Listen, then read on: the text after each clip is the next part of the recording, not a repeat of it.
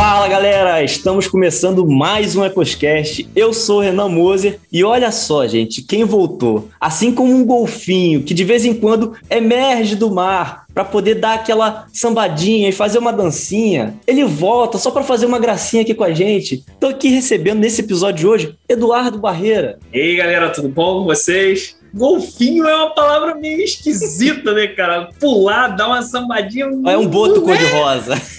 É, pode ser. Aí talvez, né, cara? Porque minha camisa já é cor-de-rosa, então talvez um boto cor-de-rosa. E aí vai assim, né? Mas é um prazer estar com vocês mais uma vez nesse podcast, nessa podosfera. E vamos lá, vamos que vamos. E é isso aí. E eu tô recebendo aqui hoje também, tendo o prazer de receber o pastor Rafael Alves, né? Já que a gente tá falando de apelidos aqui, é vulgo feijão, né? É, é ele que tá com a gente.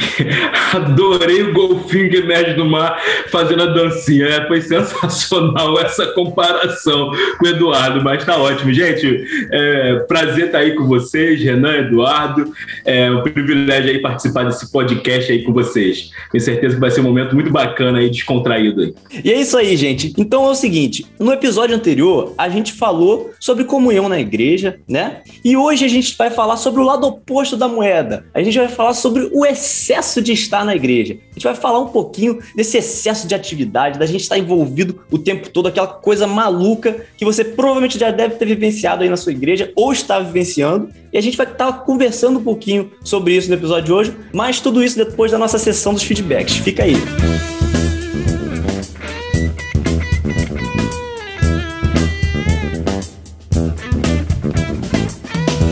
Fala galera, estamos nos feedbacks do episódio 31, Comunhão na Igreja, e eu estou aqui com meu amigo Renan. Rapaz, o que que tá acontecendo aqui que você já tá chegando assim de novo, tomando o meu lugar nesse podcast? Eu vou fazer, vou fazer uma enquete, vou ver o que, que o pessoal tá achando dessa sua, desse seu abuso, essa cara de pau sua aí. Outra! No primeiro tivemos 100% dos votos. E agora você tô, quer fazer outra? Tô com medo do pessoal me trocar por você hein, daqui a pouco. Esse é o meu quadro. Tá bom, então, então, então sem mais delongas, fala para mim como é que as pessoas podem achar a gente nas redes sociais. Cara, é só ir lá e procurar no Instagram, ecos.cast. Vai lá, procura a gente lá, curte as nossas publicações, compartilha, marca a gente lá, ecos.cast. A gente tá no Instagram. Até porque, se você curtir, comentar, você aparece aqui nos feedbacks dos episódios. É isso aí, com certeza. E vamos lembrar que estamos em todas as plataformas de streaming. Então não se esqueça: Spotify, Deezer, Apple Podcast, aonde você preferir, nós estaremos lá. É, e é importante também a galera lembrar de avaliar a gente, né? Avaliar a gente na Apple Podcast e principalmente no Spotify. Se o pessoal tá gostando aí do, do podcast, Loriano, eles podem ir lá e dar cinco estrelas pra gente. Isso ajuda demais a, a plataforma entender que o nosso podcast é relevante e eles distribuem para mais pessoas. Então dá cinco estrelinhas pra gente, porque isso é muito importante. E também estamos no YouTube. Então se você estiver lá no YouTube, não se esqueça de se inscrever, deixa o seu like, deixa o seu comentário. Isso é muito legal, essa interação de vocês conosco. Isso é muito bacana. E Lurian, você você tá, tá mandando na parada aí, tá sabendo de tudo, então fala pra galera aí quando que vai ao ar os nossos episódios, como é que fica essa nossa periodicidade aí nessa bagaça. Então, meu amigo Renan, nós vamos ao ar todo dia 15 e todo dia 30 de cada mês. Então é certo, todo dia 15 e todo dia 30 estaremos com o episódio fresquinho para vocês. Atrasos podem ocorrer, tá? Mas estamos em cima para que não ocorram esses atrasos. É, senão Lurian, meu chefe, me mata, então tem que cumprir os prazos aqui. Mas é isso aí, gente. E para resumir tudo isso que a gente falou, na bio do nosso Instagram tem um linkzinho lá. Você pode clicar no link, que esse link vai te direcionar para todas as plataformas, para as redes sociais que a gente tem, todas as formas que você acha a gente. É só clicar no link da nossa bio, beleza? É isso aí, Renan. E sem mais delongas, vamos agradecer a galera que curtiu as nossas publicações nas redes sociais. E eu gostaria de agradecer a galera da Trincheira Podcast, ao Marco João, ao João Justo, professor J, a Ana Braga, a nossa querida Jaquiele Araújo, agradecer a Andressa Marinoni. E a Fábia Moreno, agradecer ao Rony Gomes, ao Fábio Moser, a Flávia Conceição, a galera da ChurchCon, a Tairine Lira e ao Alan Vanderosh. É isso aí. E Lurian, agora a gente vai para uma parte que é muito especial porque tem alguns ouvintes que merecem um momento só deles. Aquele momento um mais destaque. do que especial, um destaque para essa galera, que é a galera que comentou nas nossas publicações, que contribuiu aí com o seu ponto de vista. Então a gente tem que dar todo esse destaque para essa galera. Eu queria começar agradecendo aí a Samia Barcelos do Venham a Mim Podcast. Ela compartilhou a nossa publicação e comentou. Então ela disse assim: ótimo podcast, Renan. Eu que praticamente não fiz nada, né, no podcast. Deixei todo mundo falando.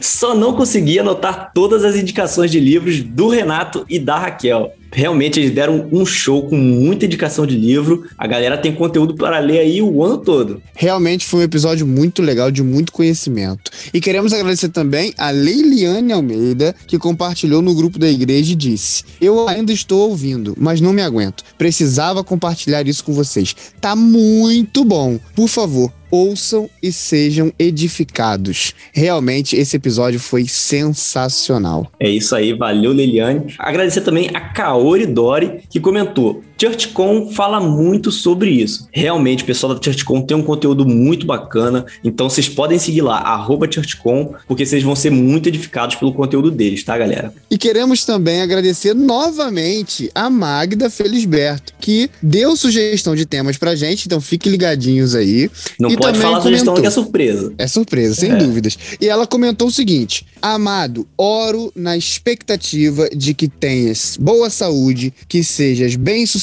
em tudo que empreenderes, assim como é próspera a tua alma. Queridos, sem palavras para agradecer o carinho. Eu que agradeço. Louvo ao Senhor Jesus pela vida de vocês e pelo prazer de conhecê-los através das amigas tão abençoadas que são as titias do Vem a Mim Podcast. E elas são realmente sensacionais. Ensino nossa filha que a maior e melhor herança que podemos deixar para ela é o conhecimento, um tesouro que não pode ser roubado, mas compartilhado. Lembrando que o verdadeiro conhecimento e sabedoria vem do Senhor. E ela deixou um outro versículo dizendo: O temor do Senhor é o princípio do conhecimento, mas os insensatos desprezam a sabedoria e a disciplina, que está lá em Provérbios 1:7. Ouvir vocês só tem acrescentado a nossas vidas. Deus vos abençoe ricamente e seguiremos orando por vocês. Olha, nós que agradecemos muito a nossa ouvinte Magda Felisberto,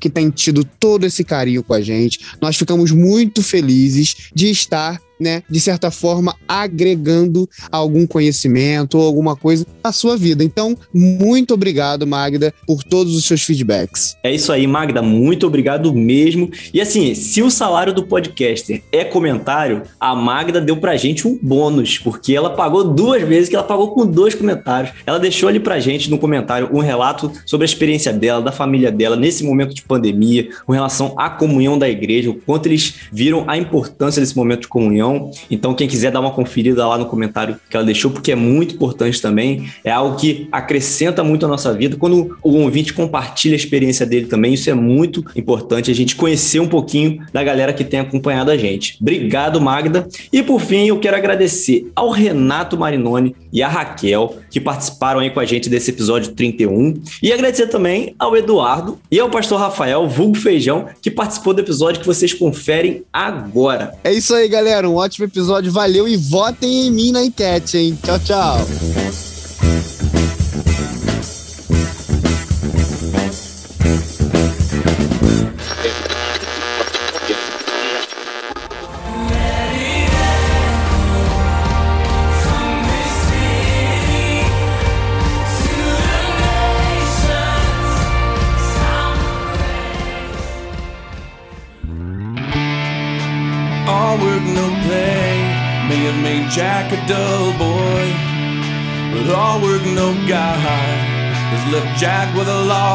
Mas, gente, pra gente começar aqui, eu já vou logo fazer um, disclaimer, porque assim, todo mundo aqui é crente, né? Inclusive, a gente tem um pastor aqui com a gente, né? Então a gente é crente, a gente incentiva você a ir na igreja, tá? Inclusive, se você não ouviu o episódio 31, né? Que a gente falou sobre isso, sobre estar na igreja, para esse episódio aqui agora, vai lá, ouve e depois você volta aqui. Porque a gente quer incentivar vocês sim a ir para a igreja. Só que a gente vai falar aqui de uma coisa que é o, o lado oposto, que é o extremo, né? De você estar tá indo muito na igreja, você está muito envolvido, né? Então a gente vai falar sobre, sobre esse excesso de atividade, né? É, o pastor, vou, vou, logo jogar a bomba para você, né? O que, que você tem a falar para a gente aí a respeito disso? Porque você, é como pastor, você tem, você tem as duas visões, né? De quem está envolvido e de quem quer que o pessoal se envolva também. Eu acho isso é, vai ser muito bom ter sua visão com relação a isso. Cara, se envolver sempre é muito bom, mas a palavra que você disse, se envolver, é se comprometer, né? Quando nós estamos envolvidos e comprometidos com o reino, as coisas mudam, né? Quando nós estamos preocupados com atividades, as atividades elas são terrenas, né? Então é,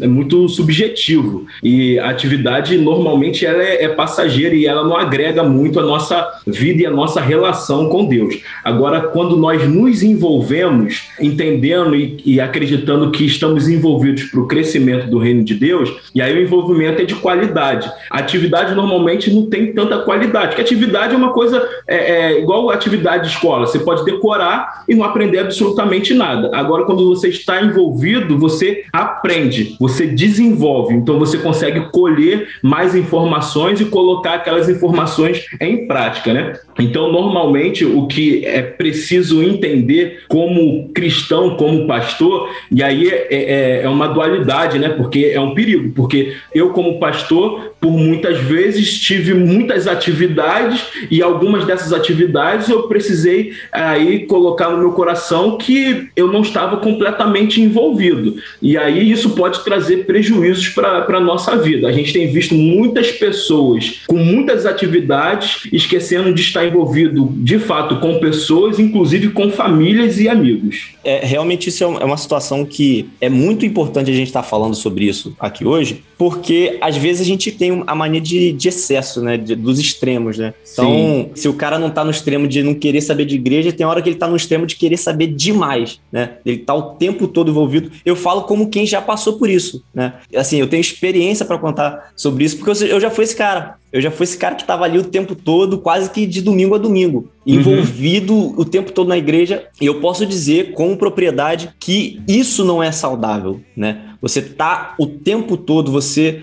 todos os dias da semana, você não tem tempo para mais nada, né? Eu senti isso na pele, a gente vai falar um pouquinho sobre tudo isso nesse episódio de hoje, né? Mas eu também queria ouvir Eduardo um pouquinho com relação a isso, porque eu sei que Eduardo também tem experiência é, com relação a isso. Inclusive, a gente teve meio que essa, essa experiência toda junto, né? Porque ele teve muito junto comigo nesse momento que a gente estava o tempo todo na igreja, fazendo de tudo, envolvido. Então a gente caminhou bem junto nisso, né, Eduardo? Sofremos é, juntos, né? A gente sofreu junto um período. E assim, eu, eu, tenho a, eu tenho a experiência das duas situações, na verdade. É, de estar muito envolvido na igreja por compromissos em si e de estar muito envolvido na igreja por vontade. Uhum. Quando, quando eu me converti, quando eu era adolescente, então o negócio da gente era ir para a igreja, a diversão da gente era ir para a igreja. Ia para a igreja de segunda a segunda, ia para a igreja para ficar brincando com os instrumentos, ia para a igreja para ficar batendo papo, ia para a igreja para fazer, para movimentar a nossa amizade. E teve uma outra época que eu ia para a igreja por causa do compromisso, por causa de tocar, por causa de liderança, por causa disso. E cara, o que eu acho interessante nessas duas situações é que assim, existe um momento existe, como o pastor disse, existe o envolver de você estar tá envolvendo e crescendo com aquilo ali. Eu acredito muito que assim o tempo que eu fiquei como adolescente na igreja, que eu ia para lá todo dia, foi muito importante para o meu crescimento espiritual, meu crescimento, minha maturidade espiritual, vamos dizer assim. Mas acredito que assim, o tempo que eu fiquei envolvido por compromisso foi muito ruim para minha maturidade espiritual. Uhum. Talvez assim, quase que se, se eu tivesse ficado mais tempo envolvido o tempo todo, talvez teria me acabado com a minha vida espiritual. Porque tem uma hora que você começa a achar que aquilo ali é o normal, é o real, é o que tem que ser feito. E se você não fizer aquilo, você está errado, você está em pecado. Deus vai cobrar de você, vai te dar uma mãozada na, na orelha. é porque às vezes, às vezes a gente, assim, é, é um negócio que a gente tem isso dentro da gente, de às vezes pensar que é isso que Deus quer da gente, né? Não, Deus quer que eu esteja ali na igreja, né? E às vezes, tipo assim, Deus quer que você vá, mas se você também for para bater ponto no, no, cartão celestial, também não vale. Eu, eu já cansei de ir pra igreja para bater ponto, cara. Renan, tem um detalhe que é, é por exemplo, Eduardo falou desse, desse início, né? Esse, esse, primeiro amor que nós vivemos, a conversão. Quando nós nos convertemos, a gente sente a necessidade enorme de colocar a mão no arado, certo? É, a gente quer botar a mão no arado, a gente quer botar a mão no serviço, a gente quer trabalhar, a gente quer fazer, a gente quer estar tá ali envolvido nesse serviço eclesiástico de uma maneira é, é, é absurda, né? Isso é natural, é, isso é normal, é normal uhum. da, da, desse, dessa primeira convivência, dessa primeira relação com o Espírito Espírito Santo de Deus. Então isso queima dentro da gente. E também é normal nós sermos imaturos nesse primeiro amor, porque a gente está iniciando uma caminhada, uma jornada com, com Cristo Jesus. Mas aí eu, eu penso da seguinte forma: por exemplo, quando você é contratado por alguma empresa ou você recebeu uma oportunidade de trabalho, você quer o quê? Você quer demonstrar serviço, certo? E aí o seu patrão, ele quer também ver o seu serviço mas é, bater ponto não significa que o, você está entregando um, um, serviço de qualidade. Uhum. E aí a gente precisa pensar. Vamos imaginar que o seu patrão cobre o seu, a sua presença, mas também cobre relatórios. E aí, se você estiver presente todos os dias, mas não entregar relatórios, não entregar atividades bem-sucedidas, não valeu de nada você bater o ponto. Seu uhum. patrão vai olhar para você, ó, você foi um cara presente, não foi ausente, teve em todas as reuniões, mas você não entregou aquilo que de fato é a missão da empresa. Então, se você não entrega um serviço com qualidade, não adianta de nada você bater o ponto. Consegue entender? E muitas vezes nós estamos assim. Queremos estar na igreja, fazemos isso e aquilo, queremos botar a mão no arado, mas não lemos a palavra de Deus, não estamos orando e nem conseguimos ter uma boa comunhão com pessoas. Uhum. E aí o que, que adianta tudo isso? A gente não entregou, na verdade, a obra de Deus com qualidade, fazendo com que o reino cresça, né? É, aqui vale aquele ditado de que quantidade não é qualidade, né? Essa, essa máxima aí, porque é, é realmente isso, que quantidade não é qualidade, né? Uhum. E essa questão de qualidade, cara, a gente é, é muita gente entender o que que Deus quer da gente e como você falou, às vezes no primeiro amor ali, no início da caminhada, a gente não tem essa maturidade acerca do evangelho, principalmente, né? Do que que é o evangelho, uhum. do que que é a nossa missão enquanto filhos de Deus aqui nessa terra. E aí entra para mim também um, um, pouco daquela questão do, do evangelho, você viver missão, é, o pessoal chama de missão integral, né? Que a sua vida integralmente você vive com uma missão de Deus. Não é uhum. é só quando você está na igreja, não é só quando você está fazendo algo né, relacionado à igreja, mas quando eu estou no meu trabalho, mas quando eu estou na minha escola, né, quando eu estou na minha faculdade, quando eu estou na minha família, aquilo ali também é fazer a obra de Deus. Né? Então, às vezes, no início a gente não tem muito essa concepção, mas a partir do momento que a gente aprende que qualquer lugar onde eu estiver, ali eu estou sendo é, o embaixador do reino de Deus aqui na Terra, eu vou entender que não necessariamente é só igreja na minha vida, sabe? É uhum. todo o restante, é todas as demais coisas eu preciso ser também luz de Deus ali, né? O que, que a Bíblia fala sobre aqueles que chegaram diante do julgamento, né, e falaram: "Ah, mas eu expulsei demônios, eu fiz sinais e prodígios, eu falei em teu nome". Uhum. E aí, o que que eles essas pessoas vão ouvir? Apartai-vos de mim, porque eu nunca vos conheci. Olha só, foram pessoas que apresentaram dentro do currículo uhum. religioso muitas atividades, muitas ações, mas ações sem deixar o Espírito Santo de Deus de fato conduzir a vida pessoal, entendeu? A vida cristã muitas das vezes tem a ver com a sua pessoalidade, tem a ver com você que envolve pessoas, ponto, que envolve comunhão, certíssimo, mas tem a ver exclusivamente com você. Então não adianta a gente estar envolvido com muitas coisas se nós não estamos fazendo isso em prol do reino de Deus. Aí a gente corre um, um sério risco de escutar. Eu nunca vos conheci. Uma situação que eu acho que, é, que também contribui nessa coisa toda, e ne, nessa questão do não te conhecer também, e eu acho que ia ser fundamental é, são as motivações. Se você faz uma coisa igual, a gente muitas vezes é, é, é, é instruído ou a gente aprende, sei lá por quê, de que assim, ah não, entrei na igreja. E isso aconteceu comigo, é, foi, foi a minha experiência particular. Eu entrei na igreja. Não, ó, você é um rapaz que fala bem, você tem que pregar. E, e, e você vai. E você vai naquele barco ali, vai andando naquele barco ali. Não, agora você faz isso bem, então você vai fazer aquilo ali. E, e, e, você começa, ah, eu quero ser muito bom nisso, eu quero receber aplausos por isso, eu quero me vangloriar. E aí, cara, se eu receber um aplauso por aquilo ali, meu galardão já tá ali. Uhum. E aí eu acho que, mais uma vez, se encaixa nessa questão de não te conhecer, porque às vezes você faz porque você quer status, enriquecimento, quer glória para si mesmo, quer se gloriar daquilo ali, daquelas coisas que você fez, vamos dizer assim, né? Mas na verdade o Espírito Santo fez através de você, mas você trouxe a glória daquilo ali para si. Esse excesso de atividade muitas vezes acontece junta com essas situações, porque a gente quer ser grande, a gente já cresce falando: por que você quer ser grande? Sim, todas as vezes que nós buscamos coisas, nós nos afastamos de Deus, pô, porque Deus não é coisa. Deus é um ser sobrenatural. Ele vai além daquilo que podemos tocar ou podemos sentir. Ele vai além. Quando nós buscamos coisas, nós buscamos coisas pessoais.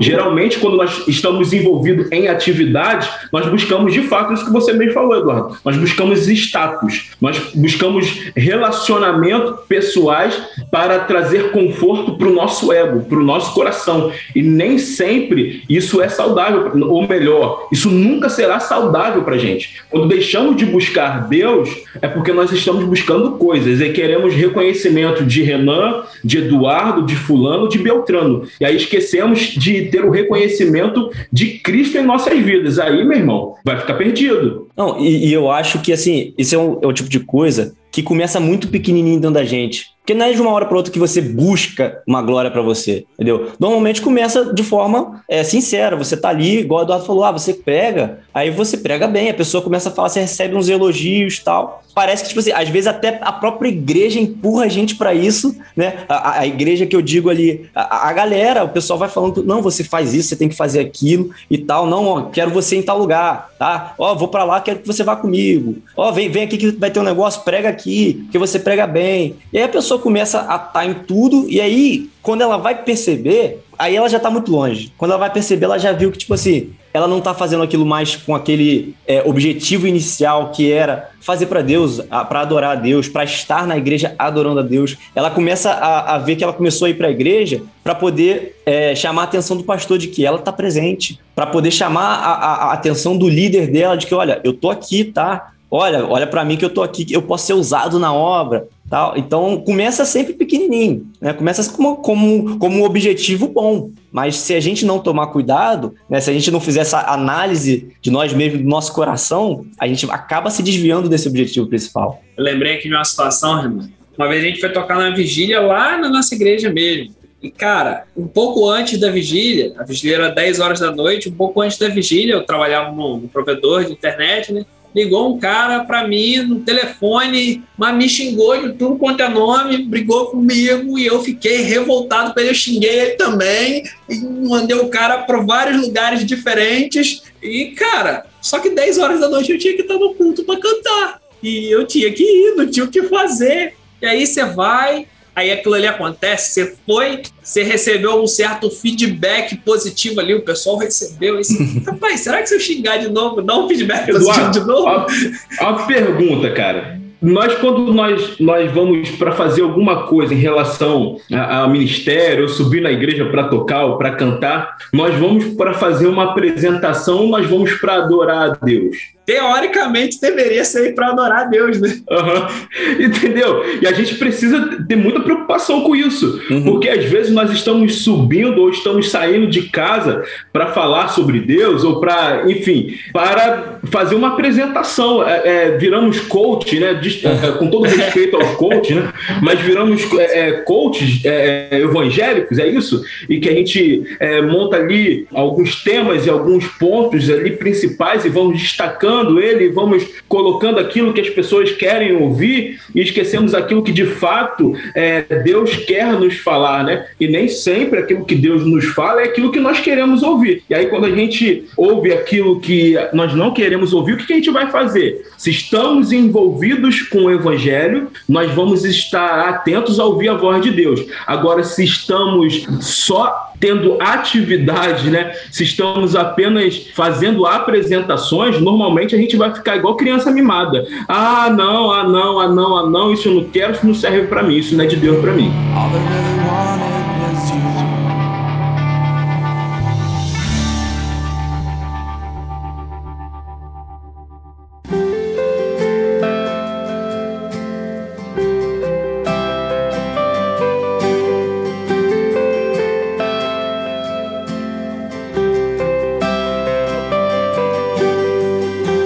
um pouquinho ainda das motivações, falando um pouquinho ainda do porquê, porque a gente, assim, tem que analisar por que, que a gente às vezes se envolve tanto e nem para para pensar nisso, né? Eu, eu penso assim, que às vezes a gente, pelo menos já, já ouvi muito isso, né? Principalmente, por exemplo, se você for pensar, retiro. Carnaval. Carnaval a galera sempre faz retiro para os jovens, para os jovens não irem para a rua pecar, uhum. para afastar o jovem daquilo ali, porque a gente não pode. O jovem, se ficar em casa nesse momento, vai dar ruim, ele vai acabar indo para a rua, vai se desviar. E assim, levando isso para a máxima do dia a dia na igreja, às vezes eu penso que é, a, a, às vezes a nossa liderança tem um pouco disso também, de cara, eu preciso envolver esse camarada aqui, porque se ele não tiver envolvido, ele vai se desviar. E às vezes a pessoa própria fala: olha, cara, eu preciso me envolver em tudo na igreja, porque se eu estiver em casa de bobeira, eu vou pecar, eu vou acabar me desviando e tal. E eu entendo esse tipo de coisa, porque assim, existem realmente pessoas, existem momentos da nossa vida que a gente precisa disso, é, principalmente o início da caminhada. Se você tem uma realidade, né, onde você está envolvido com várias pessoas que te afastam de Deus e que te levam para um ambiente totalmente de coisas erradas, e você se converte.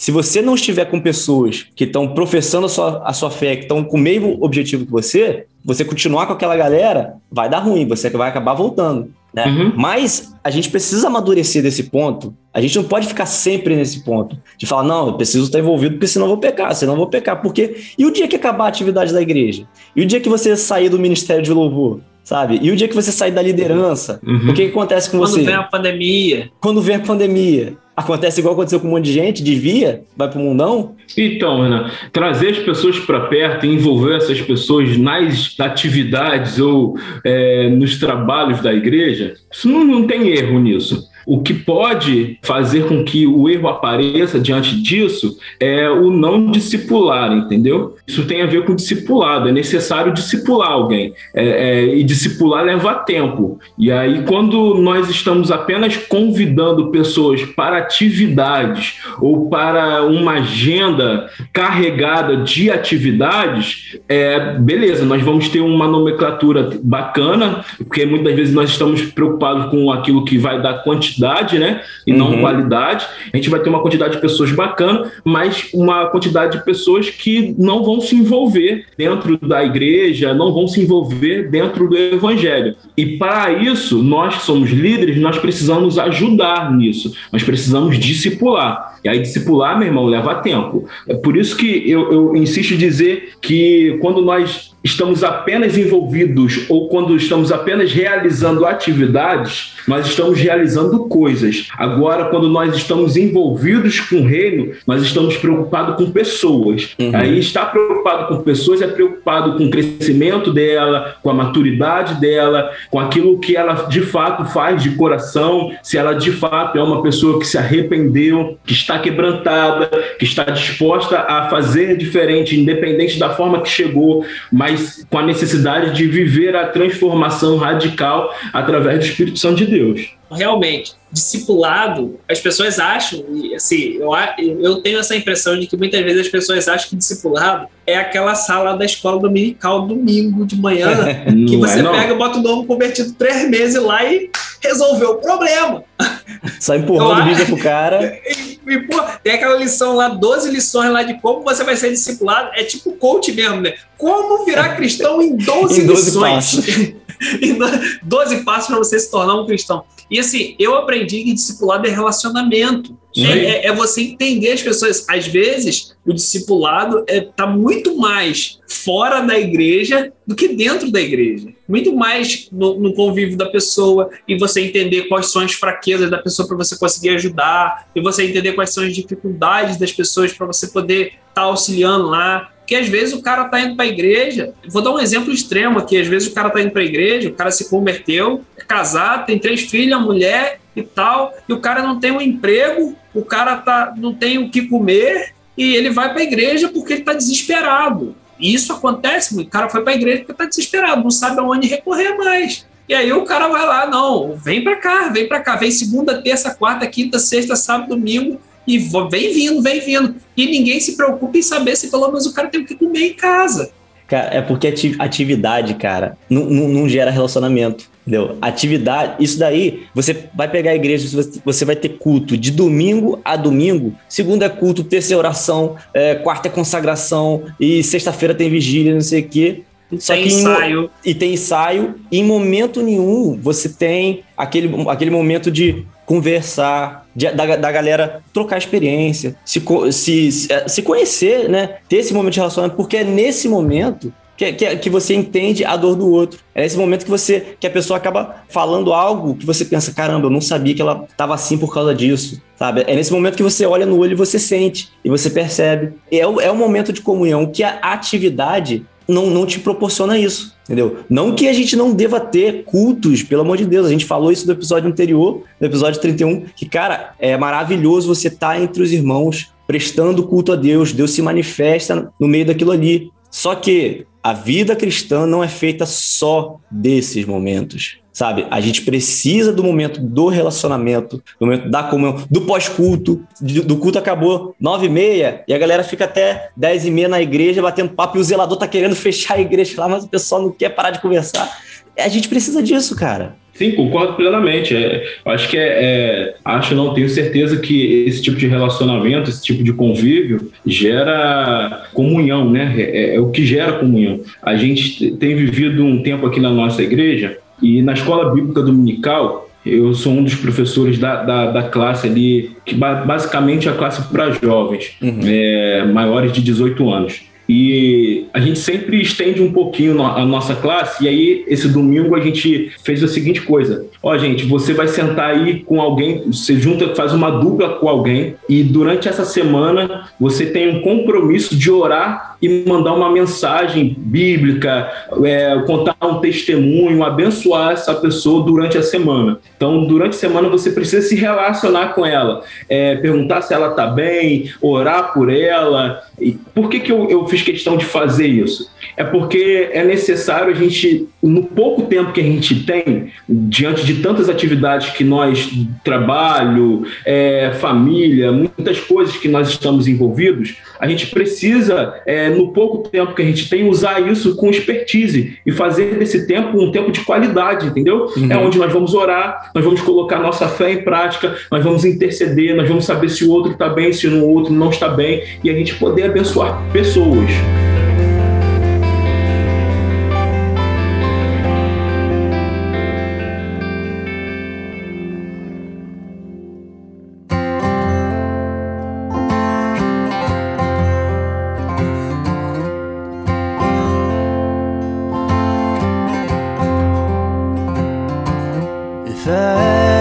E assim, a gente, a gente tem falado essa questão do, do o excesso de atividade. Às vezes atrapalha até a comunhão com os nossos irmãos, né? A gente não conseguir se relacionar, porque o que a gente tem na igreja, às vezes no, normalmente fica só no, no, no culto, no, no, no trabalho, na atividade, não sei o quê. Mas assim, um ponto que eu também acho que não atrapalha só a gente com os nossos irmãos, o nosso relacionamento com eles, mas também o nosso relacionamento com Deus, sabe? Uhum. Porque a gente, pelo menos eu vou falar de mim, tá? Que eu tenho muito essa tendência e foi onde eu, eu dei o start que eu falei, caraca, eu tô fazendo errado eu tenho muito essa, essa questão de, de me envolver, me envolver, me envolver. Eu tava achando que todo aquele meu envolvimento, todo aquele trabalho que eu fazia, que eu tava fazendo para Deus. Eu achava que eu tava muito bem com Deus, sabe? Eu achava que, pô, não, cara, eu tô na igreja todo dia. Só que eu não percebia que eu tava na igreja todo dia. Mas eu não. É, é eu, eu tava na igreja, mas eu não tava sentindo Deus. Eu estava na igreja, mas eu não estava adorando a Deus. Eu estava na igreja, mas o motivo pelo qual eu estava lá não era mais é, é, Deus. E quando eu fui ver, cara, eu falei, cara, eu sou o top 5 aqui do, do, das pessoas da igreja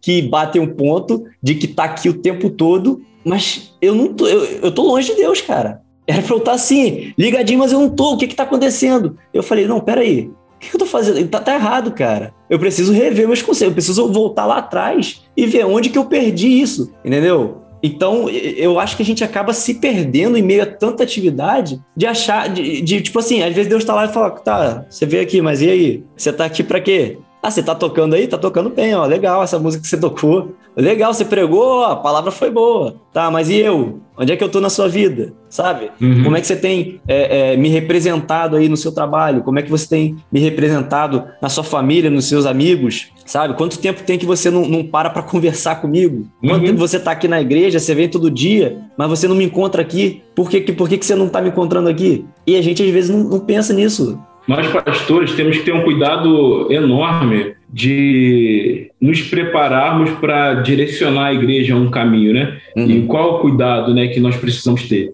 Porque diante de muitas coisas, muitos compromissos, a gente precisa se preocupar e não montar sermão, mas em si é, ouvir a voz de Deus e assim depois é, montar um sermão que venha abençoar a nossa vida e abençoar a vida da igreja. Às vezes, né, isso é preocupante, é, nós montamos sermões. Sentamos ali em uma hora, 40 minutos, uma hora e meia, montamos ali com uma homilética bacana, né? Mas sem aplicabilidade de prática, né? É, é, é, daquilo que precisa ser feito ou daquilo que está no conteúdo. Mas por quê? Nós estamos preocupados de fato com aquilo que as pessoas vão pensar e não estamos preocupados de fato com aquilo que Deus vai pensar é, acerca daquilo que você estudou, aquilo que você pensou, aquilo que Deus direcionou você. Normalmente, quando nós não estamos preocupados com a direção de Deus, nós montamos coisas e não montamos de fato aquilo que Deus está falando para a gente fazer, entendeu? E aí a gente corre o risco de di- direcionar pessoas no caminho equivocado. Pergunta, desculpa dar continuidade, eh, me estender, mas quem eram, além dos discípulos, quem eram as pessoas que mais andavam eh, em volta de Jesus? Essa é pra você, Eduardo. Você que fez seminário. Mulheres e o pessoal à margem da sociedade, mendigo, publicano. Além, de- além desses, além desses, o, o Eduardo, existia um grupo de pessoas que não deixava Jesus, não largava Jesus por nada, que eram os Fariseus. fariseus. Andava, andava periodicamente, diariamente atrás de Jesus. E ficava ali, né? É igual um carrapato atrás de Jesus. Jesus fez milagre, vamos lá ver Jesus. Jesus está fazendo um culto, vamos lá ver. Jesus está lá é, entrando na frente do- da, da mulher, vamos lá ver o que ele está fazendo. Eles estavam ali com Jesus, não estavam? E eles organizavam coisas, aquela coisa toda. Eles estavam com Jesus. Mas olha como que isso é interessante. Eram pessoas que tinham vida, de fato, olhando Jesus, colocavam aquilo que Jesus fazia em prática. Os fariseus é- eram pessoas que viviam dentro da hipocrisia.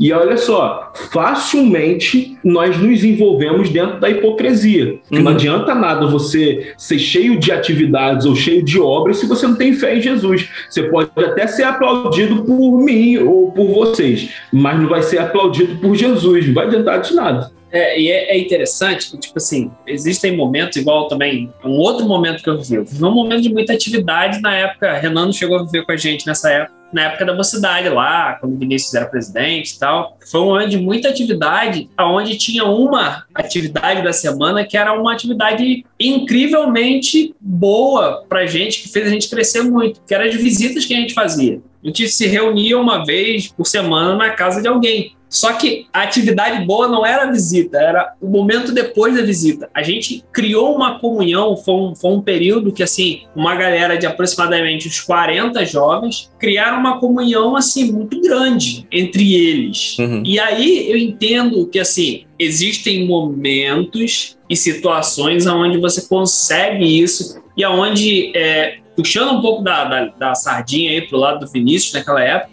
ele conseguiu fazer isso. Ele a equipe dele, a galera que tá junto com ele, conseguiu pegar e juntar essa galera num propósito, num motivo, e conseguiu fazer isso. E tem líderes que fazem muito isso. Se você for pegar algumas situações, igual você pega Batista da Lagoinha em algumas situações, em alguns momentos, e esse é o problema, até na minha opinião, são momentos. Você Uhum. não consegue fazer isso durante um período muito grande, mas você pega Batista da Lagoinha em alguns momentos, você pega Rio, você pega. Se não pegar qualquer igreja, tem momentos que ela consegue fazer isso muito bem. Seja para uma liderança nova, seja para uma, uma visão de Deus nova para aquela liderança que já está. Enfim, só que esse período tem que ser aproveitado e tem que ter um crescimento além daquilo ali. Não pode ser só aquilo ali. Porque Uhum. senão a, a liderança tem que saber, eu, eu- na minha opinião, a liderança tem que direcionar para o próximo passo. Eu Uhum. acho que muitas vezes, eu acho que eu já falei isso com você, Renan, algumas vezes. A gente, como líder, a gente às vezes esquece de ensinar os nossos liderados o próximo passo. É- é- eu vejo uma coisa muito interessante em Jesus, que Jesus ele, ele discipula 12, cara. Uhum. Ele discipula 12, ele estava preocupado em discipular 12. Só isso. Porque o próximo passo não era para ele dar, era para os 12 dar. Jesus poderia ter discipulado o planeta inteiro se ele quisesse, cara. Só que ele só se preocupa em fazer 12 discípulos, assim, que iriam dar o próximo passo. Deixa na mão deles. E eu acho uhum. que muitas vezes a gente, como líder, acaba não fazendo isso. A gente quer fazer tudo, entra nessa questão de, de, de se envolver demais, e a gente não quer. É, é, igual a gente como pai. Eu, como pai hoje, é, eu, muitas vezes eu quero fazer o que meu filho deveria fazer. Eu quero tomar a frente dele, não quero deixar ele aprender a fazer. E aí uhum. é um grande erro de nós líderes, seja em casa, seja na igreja, seja em qualquer situação, no trabalho até às vezes, a gente não deixar as pessoas dar o próximo passo eu, eu acho interessante que você falou de às vezes a gente querer pegar para fazer pelo outro, né? Tipo, uhum. ah, vou, eu sou o líder e eu tenho que discipular eles, mas você vai discipular como se você tá, você tá fazendo tudo e não tá delegando para ninguém, né? Então, é, e cara, o bom líder sabe delegar, né? É, cara, e tipo assim, e, e, é, e é ensinar a, essas pessoas, eu acho que você falou o próximo passo, Eduardo, eu acho que o próximo passo é voltar pro primeiro passo. Que é, sabe qual? é o, é o início de tudo. O, o propósito de tudo aquilo é o quê? Porque se você fala que o próximo passo é você, olha, é, o próximo passo você vai fazer isso, isso e isso para você trazer mais gente, e aí esse pessoal que vier, eles vão fazer isso, isso e isso para trazer mais gente, a igreja vai virar um esquema de pirâmide. Entendeu? vai virar um esquema de pirâmide, no final não vai ter mais ninguém para trazer. Só que no final vai ter um monte de gente que não tá entendendo o real motivo daquilo ali. E o próximo passo, cara, nada mais é do que o primeiro passo. É você juntar todo mundo para comunhão, é você juntar todo mundo para se relacionar, cara. Então, é, é, Jesus ele andou com esses 12 discípulos, ele se relacionou com esses 12 discípulos, eles se relacionaram com ele, eles aprenderam com ele o que é relacionamento, o que é comer à mesa, juntos. Cara, Jesus, ele o tempo todo, é, é diferentemente dos fariseus que só mostravam a, aquela coisa externa, né, as obras deles, a hipocrisia dos fariseus que estava só na, na aparência deles, Jesus mostrava o interior, eles se conheciam mesmo porque eles tinham um relacionamento. Perante a humanidade, Renan, qual foi o reconhecimento de Jesus pelos feitos aqui na Terra? Na história, qual foi, qual foi a recompensa de Jesus pelos feitos dele aqui na Terra? Diante da Terra, da humanidade? A morte. Aí nós queremos ser bem recompensados aqui na Terra. Tá brincando, né? foge foge da, da, da, sanidade. Como que pode o Filho de Deus, que deixou seu trono de glória para morrer em nosso lugar, que fez o que fez diante da Terra, diante da humanidade, por reconhecimento, por fazer a obra, o crescimento de, do reino de Deus, foi para a cruz crucificado, humilhado, escarnecido, e aí nós queremos falar de Jesus e receber aplauso. Falar de Jesus, receber recompensa. Falar de Jesus e ser amado por todo mundo. Olha só, a Bíblia fala que se nós falamos do Evangelho, nós falamos, se nós amamos Jesus, nós seremos odiados. É. No Evangelho de Mateus fala isso. É nem todos que dizem que o Senhor é o nosso Senhor, significa que essas pessoas entrarão no reino do céu. Mas aqueles que fazem a vontade de Deus que vão entrar no reino do céu. E aí, fazer a vontade de Deus, o apóstolo Paulo ele é muito enfático nisso, né? Em Filipenses ele aborda muito isso também. Tiago também aborda muito isso, de fazer a, é, é, o serviço no meio de tribulações. E aí o apóstolo Paulo, Tiago, Pedro, ele vem, ele vem abordando a concepção de você, no meio de, de tribulações, você ser alegre, você ser grato por Deus. A, a gente está invertendo as coisas. A gente busca Deus e aí se a gente é perseguido por pessoas, a gente, ah, Deus não é comigo não. Uhum. O neopentecostal vai muito na linha da teoria da prosperidade. E aí a teoria da prosperidade tem um perigo, que aí então, existem pessoas falando, servem a Deus e sejam ricos. Servem a Deus e vocês estão limados dos problemas. Os problemas não vão chegar na sua casa. Se você servir a Deus, pode ficar tranquilo que você vai andar num carrão. Não existe isso, o Renan e Eduardo. Não existe isso. Existe sim. Você servir a Deus, ser perseguido, ser odiado pela sociedade, e aí você entender que você receberá a paz que excede todo entendimento. Você vai ter a garantia que aquilo que você busca não é terreno, aquilo que você busca é eterno. Quando buscamos coisas, buscamos coisas que são da terra. Aí, aí a gente precisa lembrar de, lá de Colossenses, né? Colossenses capítulo 3, que fala que nós precisamos olhar para as coisas que são do alto. Por quê? E aí a gente volta lá para o salmista, porque do alto vem o quê? Vem o nosso socorro.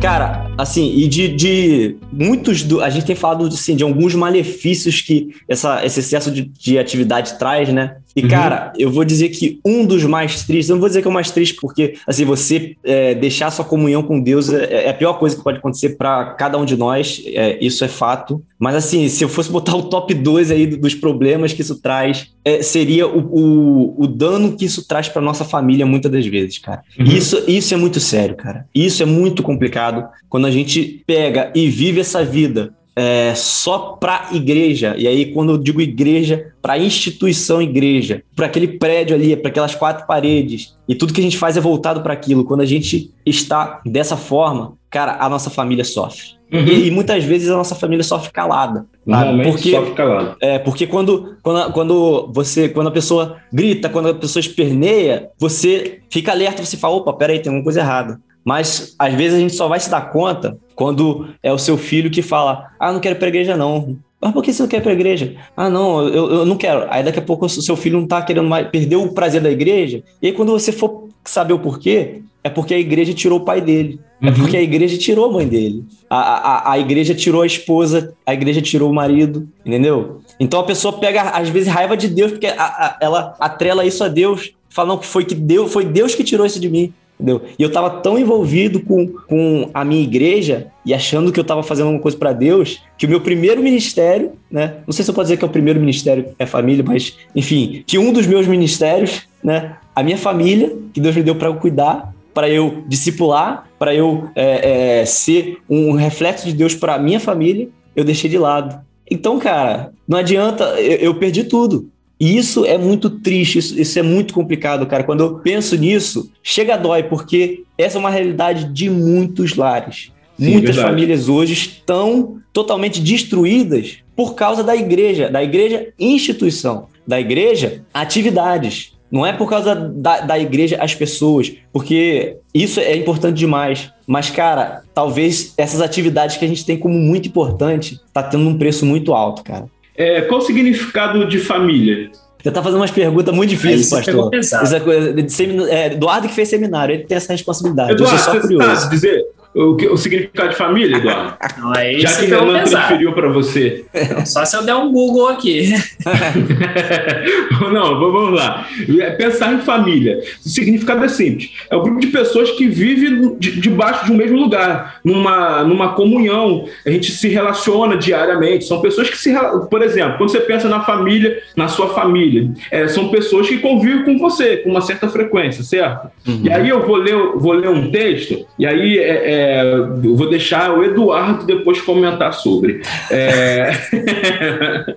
lá em Filipenses, lá em Filipenses, no capítulo 2, no verso 20 e 21, diz assim: Porque a ninguém tenho de igual sentimento que sinceramente cuide do vosso estado, porque todos buscam o que é seu. Em algumas versões vai dizer buscam o que é do seu próprio interesse, e não o que é do interesse de Cristo. Quando a gente pensa em família, a gente pensa em família buscando nossos interesses pessoais ou pensamos na família buscando o interesse coletivo? Se for pelo, pelo, pelo pensamento certo e o pensamento que deveria ser, a gente está sempre buscando, quando a gente pensa em família, sempre buscando o interesse coletivo.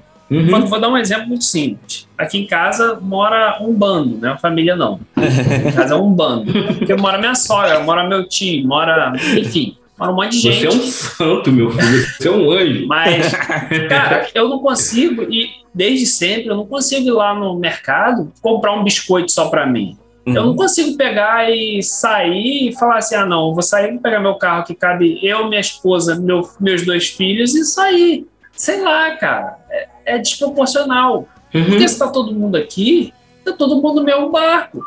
Então, às vezes não dá para sair, às vezes a gente vai igual o vô, do dois viagens, enfim, mas é, é, é, é, o interesse coletivo. A gente quer o, o bem de todos. É, eu não consigo pensar em família de uma forma diferente. Aham, exatamente. E aí, quando a gente é, assume uma responsabilidade que ultrapassa os interesses da nossa família, nós estamos errados, cara. E aí nós estamos fadados ao erro e aí fazer no a nossa família sofrer as consequências. Porque olha só, e, e, e, isso é bem possível de acontecer, cara. Porque você se envolve, você quer mostrar, você quer fazer e acontecer. E aí, e sua família pede socorro? Você vai dizer o quê? Não posso porque eu tenho atividade responsabilidade na igreja? Se sua esposa te pede socorro, você vai dizendo não pode porque você tem responsabilidade na igreja? Se sua filha ou seu filho te pedem socorro, você vai dizer que não pode porque você tem atividade na igreja? Então, Deus mudou o padrão de família? Olha o que aconteceu com Noé. Quem estava na arca de Noé? Entendeu? O povo, a família dele estava na arca. Ele deu oportunidade para muitos entrarem. Ah, muitos não quiseram entrar. E aí, olha, chegou um determinado momento que Noé, preocupado com a família dele, preocupado com aquilo que Deus tinha direcionado a ele, bateram na porta da arca, ó, ninguém mais entra, acabou dilúvio está vindo, parte fora, acabou. E a família dele estava lá protegida, porque ele pensou no interesse de Deus para com a família dele, para com a vida dele. Ele deu oportunidade a pessoas de serem discipuladas, de serem abraçadas, de entrarem na arca. Elas não quiseram, não acreditaram na promessa de Deus. E aí o que aconteceu? Noé precisou fechar a arca. E aí a família, que ele tinha a confiança dela, ele tinha crédito com a família, a família olhou e acreditou naquilo que ele tinha recebido de Deus. A família entrou, construiu a arca junto com ele, foram lá, trabalharam, lutaram e olha só, e foram salvos. Cara, você está citando o exemplo aí de, de, Noé, e a gente tem alguns exemplos na Bíblia sobre essa questão de família, que eu acho assim, por exemplo, a gente pegar o Eli, sacerdote, né? Eli era o sacerdote é, responsável ali por toda uma liturgia do templo, né? Não era o templo uhum. na, na época, né? Era a tenda. Então ele era responsável por toda aquela liturgia, aquela parte toda, é, é, todas as atividades, né? Vamos dizer assim. E o que aconteceu com os filhos de Eli? Os caras estavam desviados, meu irmão. Mas por quê? Ele, é, é, assim, essa parte não diz na Bíblia, mas, cara, ele faltou em alguma coisa ali, porque o, o, os filhos dele começaram a fazer várias coisas erradas e o cara fingia que não estava vendo, entendeu? A família estava uhum. errada, a família estava destruída. A gente pega, por exemplo, Davi, um homem segundo o coração de Deus lutava batalhas pelo Senhor. O cara pensou em fazer o templo para Deus. Davi era o cara, o cara que é chamado segundo o coração de Deus. Mas o que acontece com a família de Davi? Exatamente. O, irmão estupra a irmã, o outro vai atrás do, do irmão para poder matar em vingança. O filho quer tirar o reinado do pai, quer matar o pai. Por que, Davi? O que está acontecendo com a sua família? Será uhum. que em algum momento é, é, ele não deveria ter voltado os olhos para o que estava acontecendo dentro de casa, ao invés do que estava acontecendo ao redor, no reino. Uhum. Então, assim, é cara. Porque em algum momento ele se preocupou só com o reino de Israel e não com o reino de Deus. É, cara, às vezes a gente está é, lutando batalhas aí, achando que está lutando pelo Senhor, mas a gente deveria estar tá lutando a batalha dentro de casa, cara. Eu vou citar um, um exemplo aqui que aconteceu com, comigo aqui em casa. É, é, essa semana que passou. Uhum. Minha filha tem cinco anos só, né? Vai fazer seis anos em maio eu gosto, é, é, em alguns momentos, chegar em casa, eu chego na sala tal, e ligo o videogame e jogo, às vezes, online com alguns amigos aqui, né? E aí, essa semana que passou, minha, minha filha me cobrou um negócio. Pai, você não pode mais jogar videogame. E eu falei, mas que autoridade dessa garota, né? Seis anos, dizendo que eu posso fazer, que eu não posso fazer. E aí eu perguntei, né? Que eu bati um bate-papo ali top com ela. Mas, filho, por que, que eu não posso mais jogar videogame? Porque quando você estiver em casa e eu estiver com você, você tem que brincar comigo. E aí eu falei, caramba, E eu cheguei em casa hoje, foi a primeira coisa que ela falou para mim, pai, você não pode jogar videogame. E eu combinei com ela, fiz um tratado com ela, filha, se você tiver comigo, papai não vai jogar videogame. E ela, tá bom então. O que, que eu, eu entendo com isso, Renan e Eduardo? que se eu começar a priorizar outras coisas e até mesmo o meu lazer e uhum. deixar de priorizar a minha casa, eu vou perder a minha casa e vou estar tá cheio de lazer. Meu lazer precisa envolver a minha família, cara. Se, uhum. se, o meu lazer não envolve o coletivo, eu estou fugindo do padrão da palavra, do padrão bíblico. Então, assim, a minha filha de apenas 5 anos de idade foi usada pelo Espírito Santo de Deus para dizer para mim: olha só, você precisa me dar atenção. E é verdade. E olha que eu me acho um pai que dá atenção, que brinca. Eu viro o cavalo, eu viro o macaco, eu viro o papagaio, eu viro o periquito. E aqui em casa eu viro golfinho, né? Segundo é, Renan chamou o Eduardo aí. É, até golfinho eu viro. E, e ela ainda disse: Não, eu preciso. E é assim que nós precisamos agir com Deus. Eu preciso dar tempo para Deus. Eu uhum. preciso ter tempo de qualidade com Deus em casa da mesma forma. Se eu não tenho tempo de qualidade dentro da minha casa, não adianta a gente querer dar tempo de qualidade fora da nossa casa, nas atividades da igreja. Que também tem isso. Tem, tem você tá, mas você não tá, né? Ah, Exatamente. Eu, eu tô cara. ali, mas eu não tô, mas minha mente não tá. Uhum. É, é, é igual isso uma, é uma falha. É igual uma parada que é o seguinte: a pandemia acabou trazendo uma coisa que muita gente não tinha conhecido, né? Que é o trabalho em home office, né? Aí no trabalho em home office apareceu o seguinte: agora você vai trabalhar por produtividade, você não vai trabalhar por horário. Aí o cara pensou, poxa, eu posso ser produtivo em três horas. então o resto do dia de boa. cara, essa que é a questão do tempo de qualidade. Vale mais a pena você dar, isso na minha opinião, você dar duas horas, três horas de qualidade a Deus do que você dar uma semana inteira. Dá de qualquer jeito, né? De qualquer jeito. Só estão lá. Você foi no cu, uhum. ficou lá no celular, esquece, cara. Esse tempo não Me mata. Me mata. Ficou lá, ó, rodou página lá, deu 10 likes no culto inteiro, você deu 50 likes no Instagram. Gente, você não foi no culto. Aí o pastor aí veio pergunta assim: o que, que foi pregado? Rapaz, não sei. Falaram sobre Noé e falaram sobre Sansão. Eu acho que falaram de quando Noé entrou na arca com Sansão. Terrível, cara.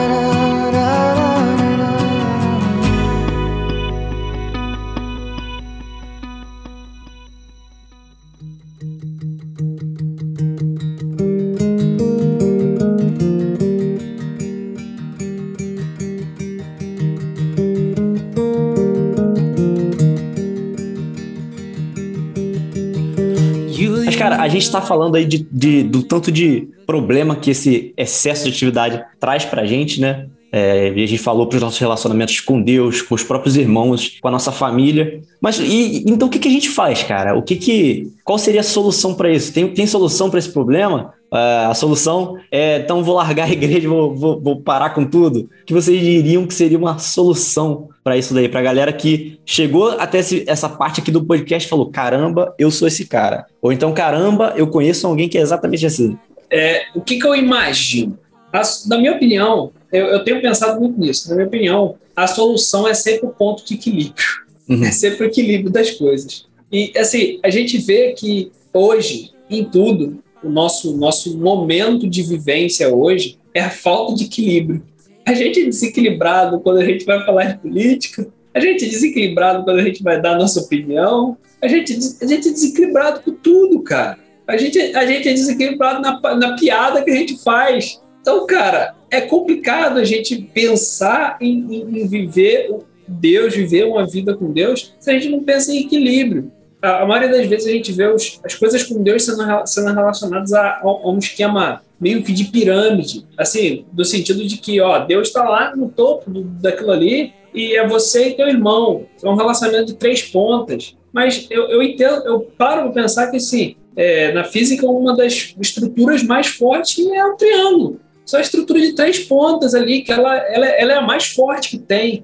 Por quê? Porque ela é a estrutura que equilibra tudo. Tudo está o ponto de equilíbrio está mais perto de todos os pontos, e, enfim, não sei se eu falei muita besteira, mas eu, eu, penso nisso, eu penso que assim, a gente precisa de equilíbrio, a gente precisa estar equilibrado. precisa buscar em Deus equilíbrio nas nossas coisas. A gente não pode ter muitas atividades, mas também não pode também ficar à toa em casa. Ser Cristo em casa, com a licença poética de, de, É, de tudo isso, Cristo em casa. cara, não tem como, cara. Não tem como. Uhum. A gente precisa se equilibrar, precisa ter um, um meio termo. Uhum. Não sei se vocês concordam, discordam, ou muito pelo contrário.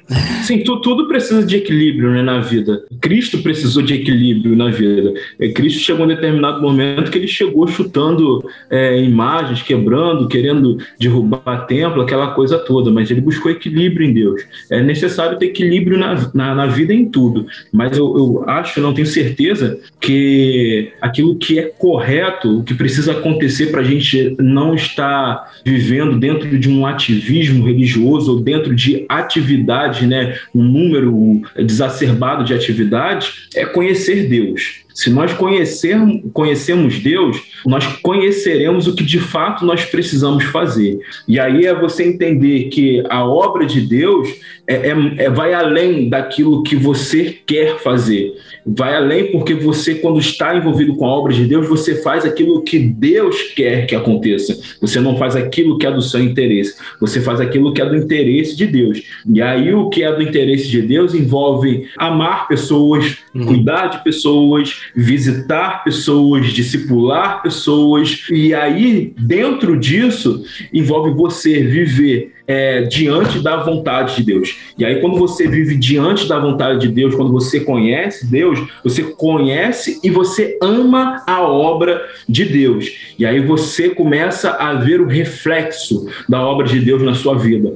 E aí você começa a unir, a unificar. Você começa a ver lá em Colossenses fala de um vínculo perfeito que é o amor. Você começa a trazer o vínculo da perfeição que é o amor. Hum. E aí isso tem a ver com, de fato, a obra do Senhor. E aí você começa a reconhecer quem Deus é na sua vida e pessoas reconhecerão quem é Deus na sua vida. Quando você está apenas envolvido com atividades, talvez você será até aplaudido e reconhecido pelas coisas que você faz, mas não pelas coisas que Deus faz através de você, entendeu? Então, na verdade, creio eu que é conhecer a Deus, viver Deus e aí se dedicar com tempo com Deus, um tempo de qualidade, devocional, meditação da palavra, envolvido com pessoas, cuidando de pessoas, é, deixando um legado. E aí é o que Paulo diz, né? Que ele completou a boa carreira, né? Ele guardou a fé. E aí por quê? Ele deixou um legado. A fé que Paulo guardou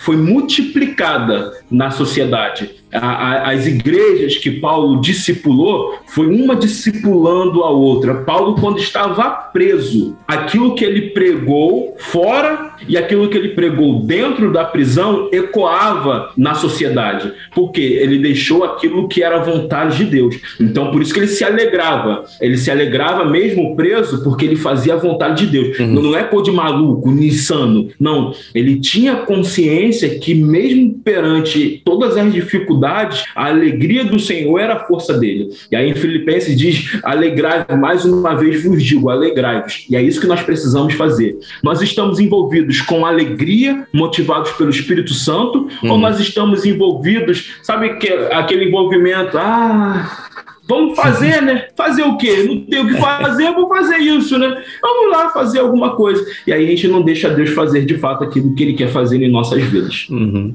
Cara, e assim, você falou sobre conhecer né, a Deus, e eu acho que um, um dos pontos também que ajuda a gente a achar esse equilíbrio que Eduardo falou é exatamente isso: é você conhecer a Deus. É você ter esse relacionamento com Deus, essa intimidade com Deus e essa sensibilidade é, do Espírito Santo, do Espírito Santo te tocar e te falar quando você está exagerando. Ele, Uhum. Dele ser o teu freio e falar: opa, peraí, Olha só, igual o, o pastor Feijão, né? Fala pastor Feijão.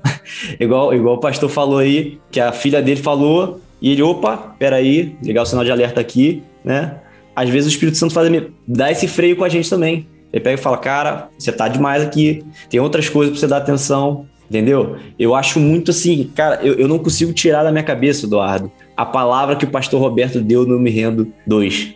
É, é, assim, eu não, não, não tenho toda a sabedoria do pastor Roberto, mas ele falou sobre a passagem de Jesus chegando ali em Naim, né, quando ele ressuscitou o filho da viúva, que Jesus ele vinha com uma multidão, né, em festa, multidão que acompanhava Jesus fazendo milagre e tudo mais. E ele ia passando pelos lugares com os discípulos e ele tendo lugares para passar, porque é para fazer milagre, porque é para não sei o que, não sei o que lá. E do, de um lado vinha essa multidão toda com festa, com, junto com Jesus, tendo, sei lá, o pensamento de que vamos fazer uma cruzada aqui de evangelismo, de cura e papapá. Do outro lado vinha o enterro do filho da viúva, aquela multidão chorando, marcha fúnebre. E aí Jesus para e vê aquilo ali e ele movendo-se de íntima compaixão, né, pela situação que estava acontecendo ali, ele vai lá e faz o milagre e ressuscita, né, filho da viúva. Só que assim, a gente, aí foi onde o pastor Roberto falou, se a gente parar para pensar, muitos devem ter pensado, vai parar aqui para quê? A gente tem um monte de coisa para fazer ali, ó. Sei que, deixa o pessoal seguir a vida deles aí, sabe? Às vezes a gente tem, cara, eu tenho culto, então eu tô passando na rua e, e às vezes alguém para às vezes é um, aquele morador de rua que para pedindo mais esmola para você e você, não, eu tô atrasado, ó, tem que ir na igreja. Às vezes você tá atrasado e, e, e, seu filho dentro de casa, pai, essa, eu tô com dificuldade aqui na lição, me ajuda aqui. Não, filho, eu tô atrasado, tem que ir para a igreja. E assim, se a gente tiver a, a, sensibilidade do Espírito Santo, ele vai pegar e falar, cara, é, o que, que é mais importante? Para que, que, eu, que eu te chamei? Sabe? Você, você entende o que, que é o evangelho? Você entende que o evangelho não se trata de coisas, se trata de pessoas, entendeu? É, essa uhum. sensibilidade, a gente precisa ter essa Sim. sensibilidade, porque o Espírito Santo, ele direciona a gente. Sim, isso aí, é isso aí.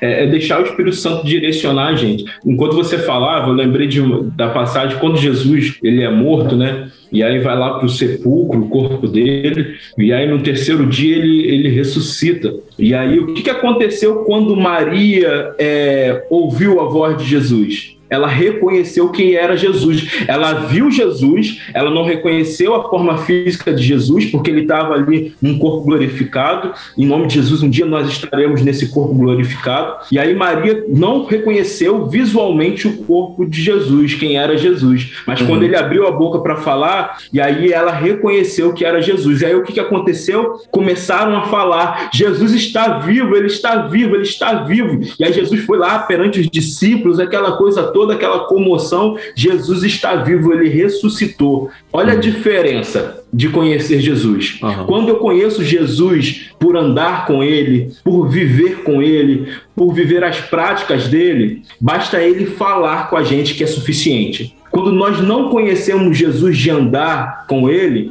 quando ele aparece para a gente, a gente não consegue reconhecer, a gente se assusta, dá desespero. Não, não, não é Jesus, não, vou embora, vou embora. Essa é a diferença, entendeu? É uma linha tênue, é, é de fato é entre fazer atividades e fazer a obra de Deus. Mas quando nós fazemos a obra de Deus, existe o reflexo das pessoas ouvirem e deixar o Espírito Santo sensibilizar para que o Espírito Santo faça a vontade dele.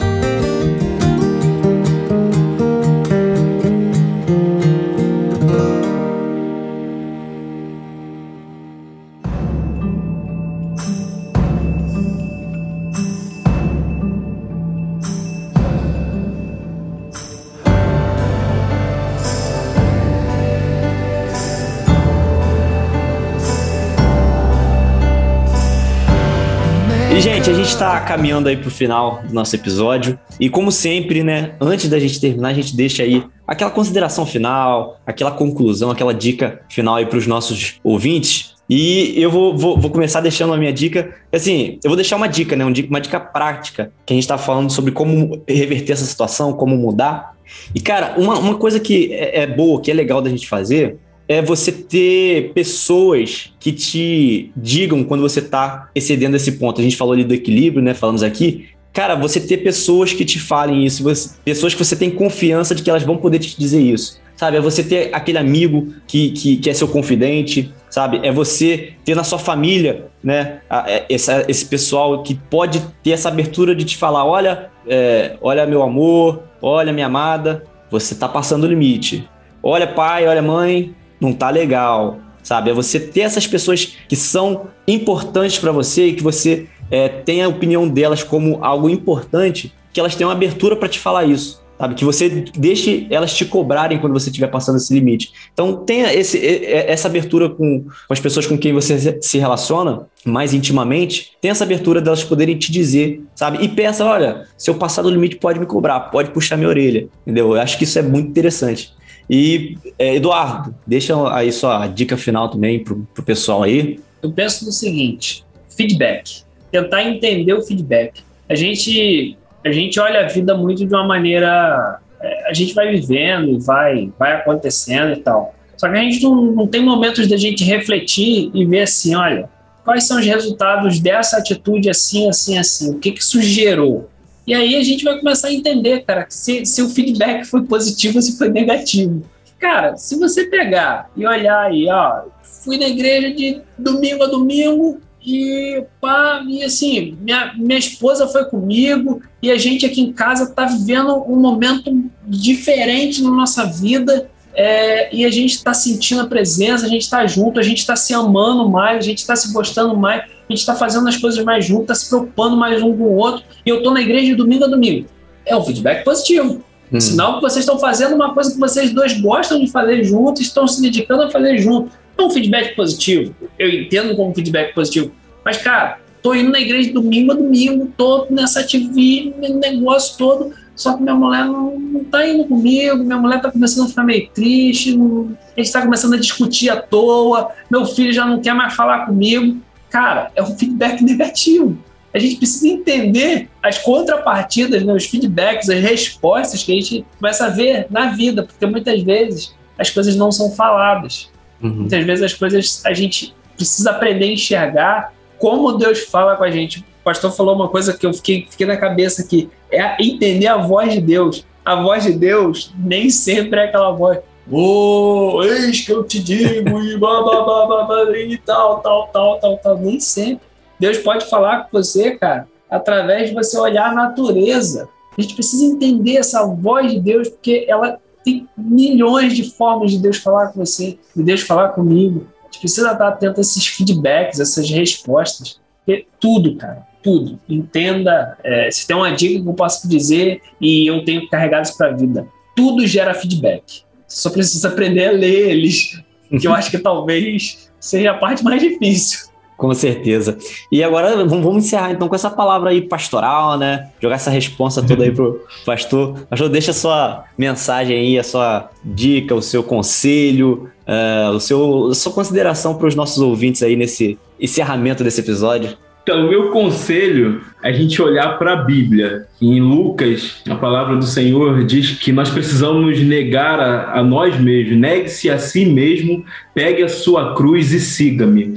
Então, nós precisamos nos negar, negar quem nós somos e pegar a nossa cruz e seguir a Jesus. É, se somos co-herdeiros, se somos filhos adotados, o que nós temos, e a promessa do Senhor, o que nós temos de recompensa, nós temos de herança, é eterno. E, então nós precisamos negar quem nós somos, negar os aplausos, negar as recompensas aqui da terra, negar os elogios muitas das vezes, porque muitas das vezes essas coisas vão nos afastar. Então, quer fazer a boa obra? Negue-se é, examine-se, deixe o Espírito Santo olhar para quem você é e deixe o Espírito Santo fazer aquilo que Deus quer fazer na sua vida. Então, cada ouvinte que está participando desse podcast, desse bate-papo muito bacana, nós precisamos deixar Deus ser o nosso Deus. Nós precisamos deixar Ele nos guiar, Ele nos capacitar para fazer a boa obra, a obra verdadeira, a obra de multiplicação, a obra de crescimento. Somente assim a gente vai conseguir entender o crescimento do reino de Deus. E o crescimento do reino de Deus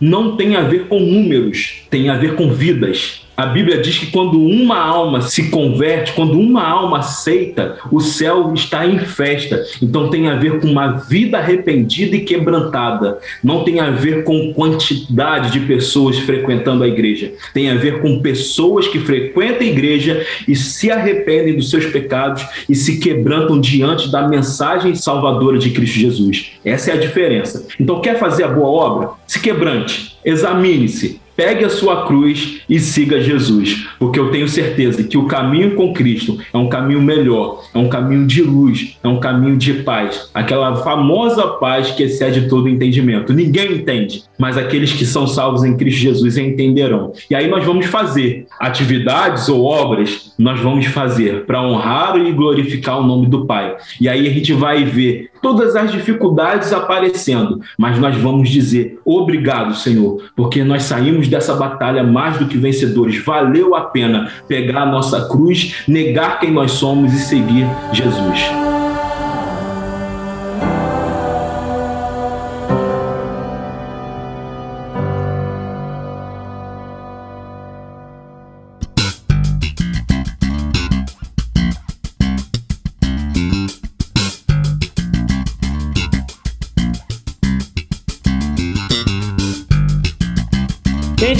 Isso. A gente chega ao final de mais um EcosCast. Eu queria agradecer você, ouvinte, que está com a gente até aqui, que tem curtido o nosso trabalho. E eu queria agradecer ao Eduardo, que apareceu aqui como esse golfinho, como esse boto cor-de-rosa, fez uma gracinha, falou aqui com a gente, que trouxe, que enriqueceu esse episódio aqui com a gente hoje. Eduardo, obrigado, cara. Obrigado por estar com a gente aí, por sempre estar ajudando a gente aí quando a gente te chama. Você, esse é o cara. Isso, cara. Eu não sou o cara assim, não. Eu tava até procurando aqui um barulho de golfinho aqui pra botar, mas depois você, você coloca na, na edição. Na, na edição. Mas é, é, sempre um prazer. É, nem, nem sempre. Ter Renan não é sempre um prazer, não. Mas é sempre um prazer conversar com outras pessoas além de Renan.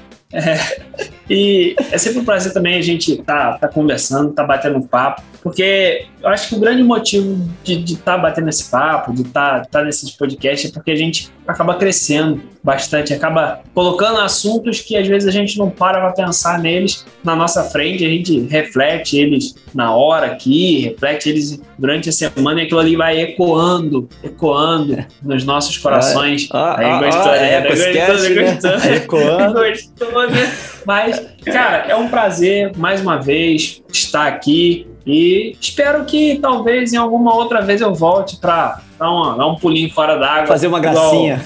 Para que time que você torce, pastor? Flamengo, graças ah, a Deus. Eu posso, é, eu posso falar do pessoal que estava fazendo a gracinha lá e volta.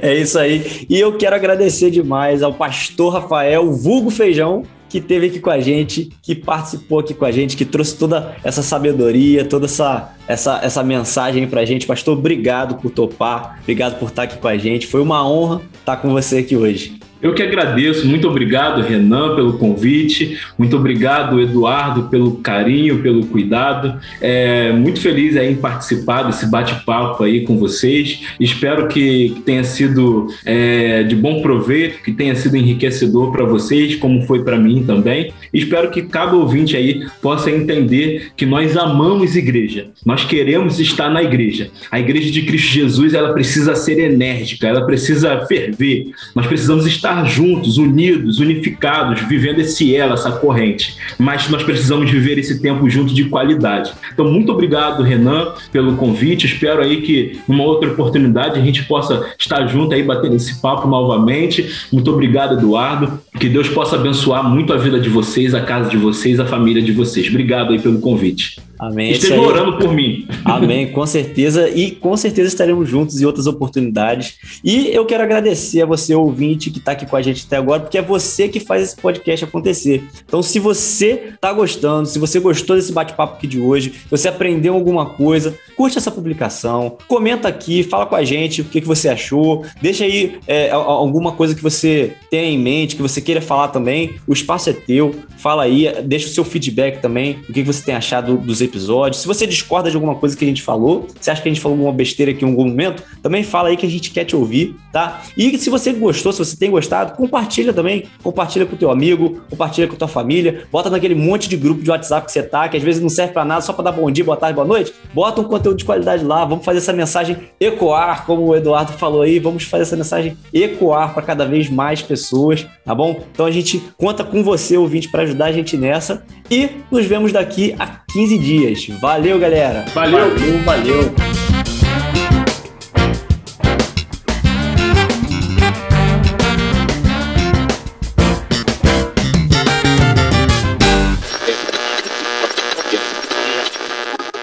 um sinônimo aí, Eduardo, para esse. Porque é... não é ativismo que, que eu quero botar, entendeu? Uhum. Um sinônimo disso. Vê se você pensa aí também, Eduardo. Sim, Que é eu pensando aqui. Google. Eu pesquisei no Google também, não achei. Pesquisou? Eu pesquisei aqui rapidamente pra ver se eu achava a palavra que eu quero usar, porque. É pastor Rafael de quê? Rafael Alves. Rafael. Vulgo Feijão. É vulgo feijão. É isso É, mesmo. aqui tá, tá a doutora Dayana Jander. Eu não sei mudar isso, cara. Não, não tem, É. pro- tem problema não, porque isso não vai aparecer, não. Vai ser só o áudio mesmo. Não vai é, Ah, então tá bom. Beleza? Mas, Ninguém vai te pra- chamar de doutora Daiane, não. Calma. É, não, não tá bom. É- Essa questão de início, né, e tudo mais que a gente no início vai fazer assim, eu acho que. Aí eu me perdi no- na minha fala. perdi aqui o fio da meada do que eu ia falar. Fui virar para outro lado aqui. Espera aí que eu vou, vou puxar aonde que eu tava. Enfim, Do tempo de qualidade. tempo de qualidade.